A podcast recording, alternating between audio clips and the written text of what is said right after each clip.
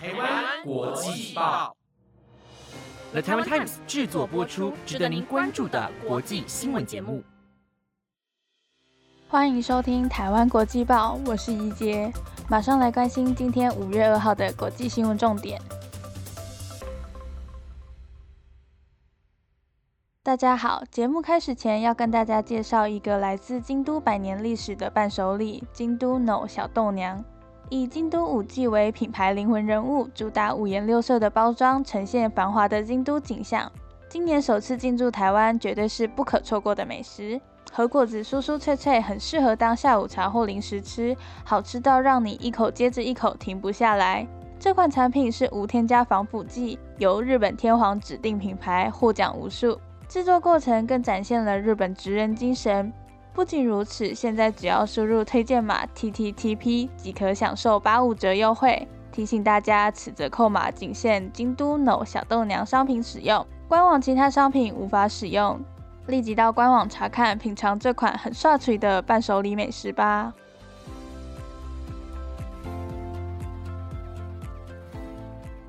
接下来回到要带各位听众一起关心的议题。今天的国际新闻重点有：退休制度改革争议、法国五一游行冲突危机、乌兹别克公投修宪通过，总统任期延长两年；中国新闻人号召全球拆除中共网络围墙，实现言论自由；英王加冕典礼，君主号召全民表忠；以及两大银行倒闭升级，摩根大通买下第一共和银行。如果您对以上的新闻感兴趣，想了解更多的新闻内容，那就跟我一起收听下去吧。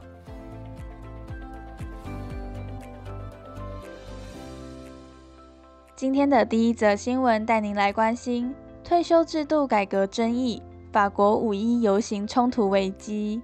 昨天是国际劳动节，法国有近八十万人上街头抗议两周前颁布的退制改革法。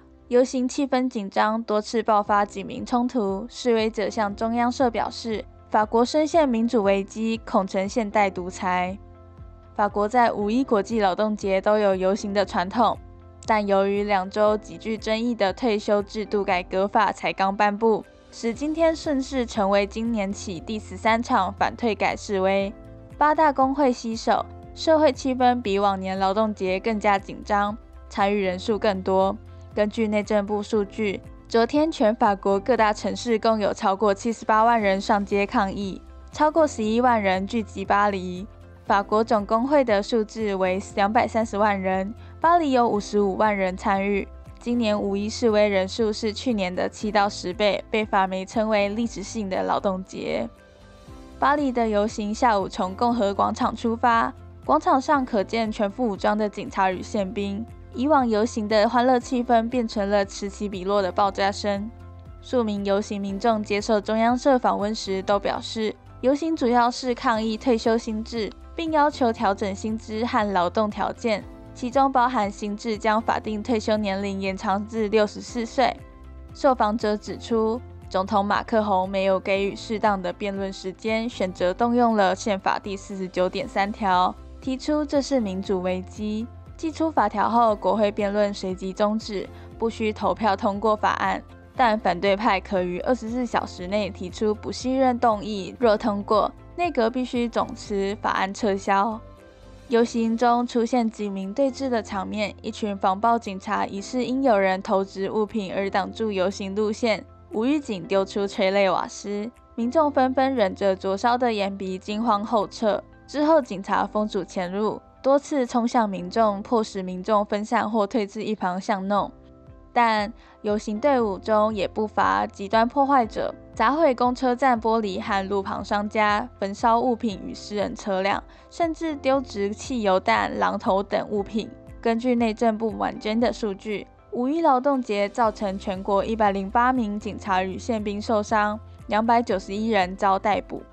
由于宪法委员会四月十四号已批准退休制度改革法案主要条款，且马克宏已经签署新法，立法程序正式完结。然而，国民议会左翼联盟还是在四月十三号提出共同发起公投提案，内容是确保退休年龄不得超过六十二岁，公投提案获得五分之一议员签署。若五月三号宪法委员会审查通过，则需在九个月内获得至少一成选民，也就是四百八十万人联署。但至今为止未有公投案通过。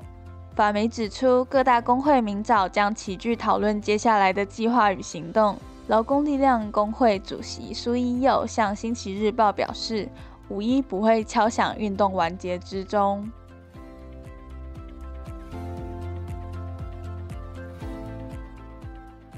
接下来这则新闻带您关注到乌兹别克公投修宪通过，总统任期延长两年。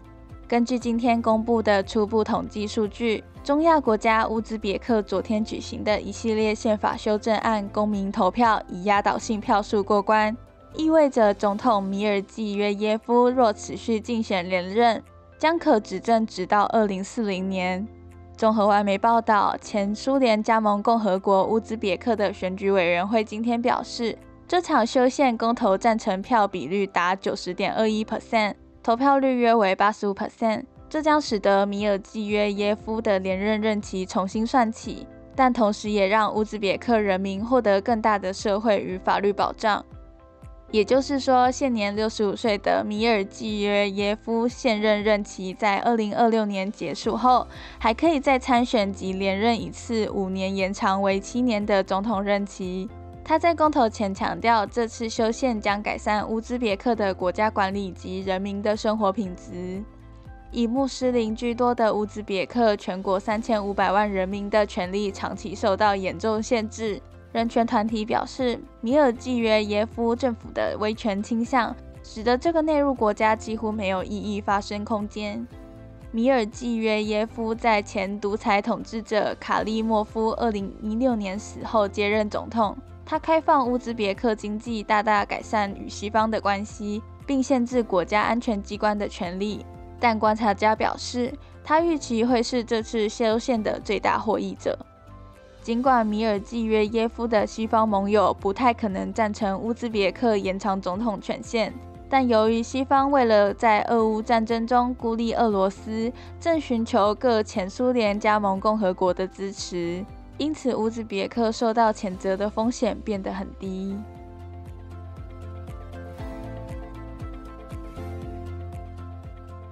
下一则新闻要带您看到：中国新闻人号召全球拆除中共网络围墙，实现言论自由。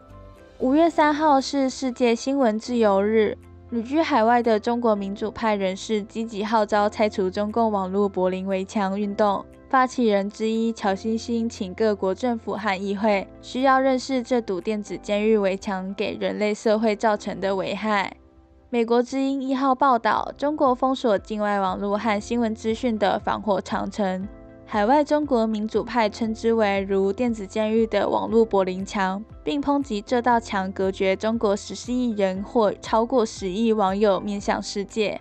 流亡异乡的中国记者乔欣欣说。没有新闻自由，就不可能有民主和人权。他最近因领导拆墙运动，加上之前公告给自由亚洲电台，所以目前在中国的家人遭受到威胁。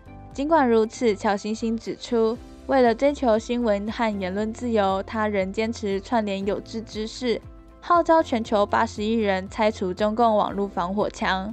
这比禁抖音和终结乌克兰战争更重要。过去四十天已经吸引近百万的粉丝。乔欣欣表示，自两千年以来，中国已经成为全球最大的电子监狱，每年花费六十亿元，相当于新台币一千八百四十六亿元，打造防火墙，封锁 Google、Twitter、BBC、CNN 等全球三十一万个网站，以致中国民众只能接触中共的洗脑讯息。中共靠谎言和暴力，也就是枪杆和笔杆维持集权统治，而防火墙就是谎言统治的最大工具。他也提到，要借由不断的发文和举牌，吸引并掀起网友热议拆墙运动，以便接下来到海牙国际刑事法院提告，向各国议会游说。乔欣欣指出，他们要告中国网警，还有取得博士学位的方冰心和阎旺家。这两人可说是打造中国防火墙的要角，代表墙内上百万维持防火墙的技术员。这位八五后的中国大学毕业生表示，他一九八六年出生在中国湖南的小山村，从小就被教育要赶紧入党考公务员，但他抵制中共至今从未就范。他说，之后上大学，在隔壁宿舍曾看过长达三小时的六四屠杀影片，深感震撼。在广州工作期间，经常出席美国总领事馆举办的文化讲座。二零一二年还参加美国大选的观摩会，同时大量阅读香港英文报刊而大开眼界。乔欣欣指出，为什么自己不能像美国那些同龄的朋友那样，美国孩子热炕头去全世界交流呢？他的结论是，中共把大部分的财富抢走了，造成众人一直很辛苦，一直在磨难。因为发起拆墙运动，中国公安部网警威胁乔欣欣的家人，要求他删除不利中国的言论。乔欣欣并不在乎他们。因为这本身就是一个侵犯别国主权的行为，需要跨国执法。乔欣欣表示，已经手写一份中英文对照的不自杀声明，表示如果自己出现任何意外，请大家找中共算账。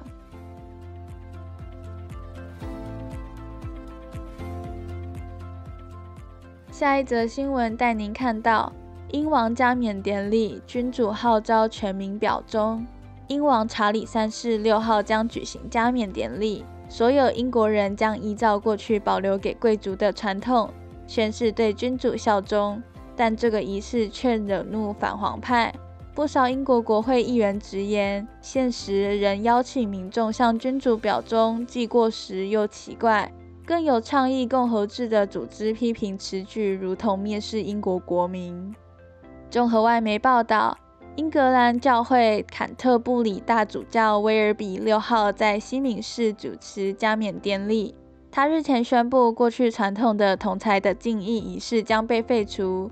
这个环节原本是由贵族跪在国王面前宣誓对他效忠，但仪式将会有人民的敬意环节，号召英国以及其他奉英国君主为国家元首的国家人民宣誓对英王效忠。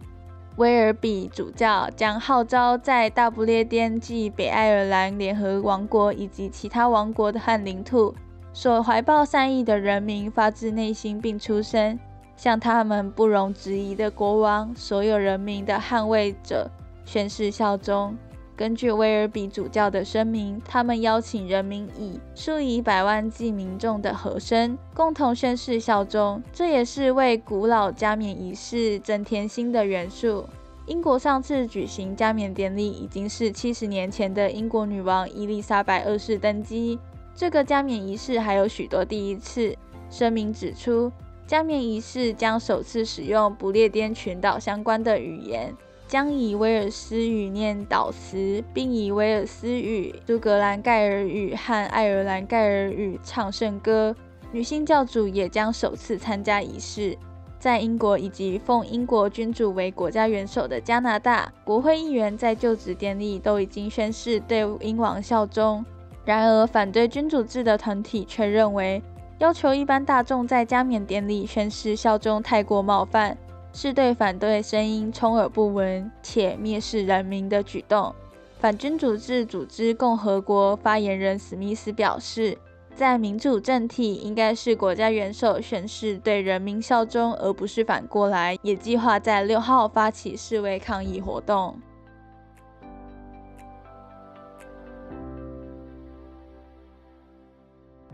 今天的最后一则新闻，带您看到。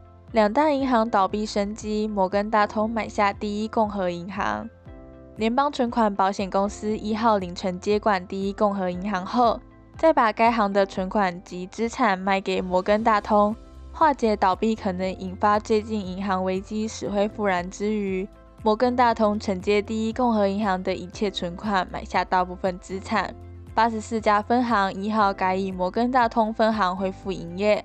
但已是国内史上第二大银行倒闭案。《华尔街日报》报道，摩根大通表示承接第一共和银行全部存款业务九百二十亿元，购买该行大多数资产，包括约一千七百三十亿元的贷款及三百亿元的证券。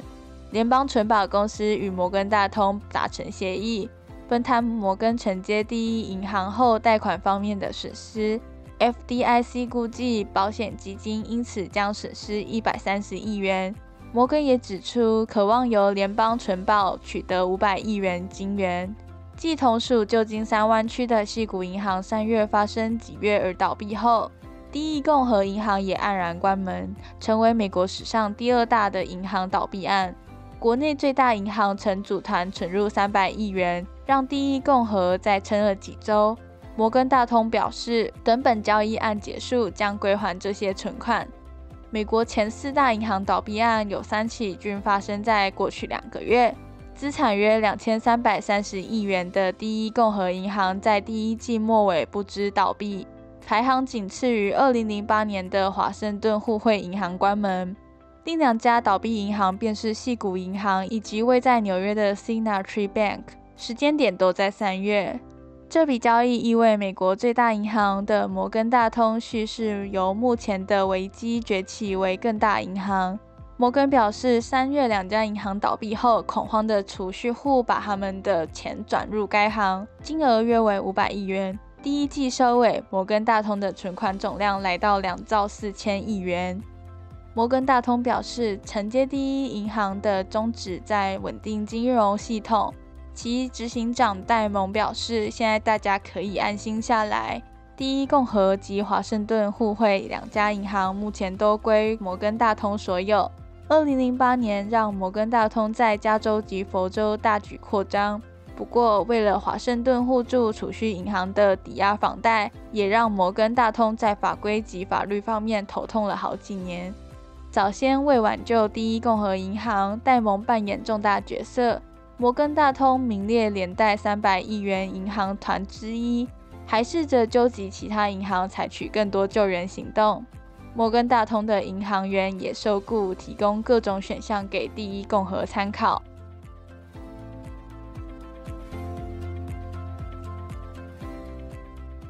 以上是今天台湾国际报的五则新闻内容，感谢您的收听。如果对我们的节目有任何想法和建议，都欢迎到台湾国际报的 Apple Podcast IG 留言告诉我们。以上节目由了台湾 Times 制作播出。我们就下礼拜见喽，拜拜。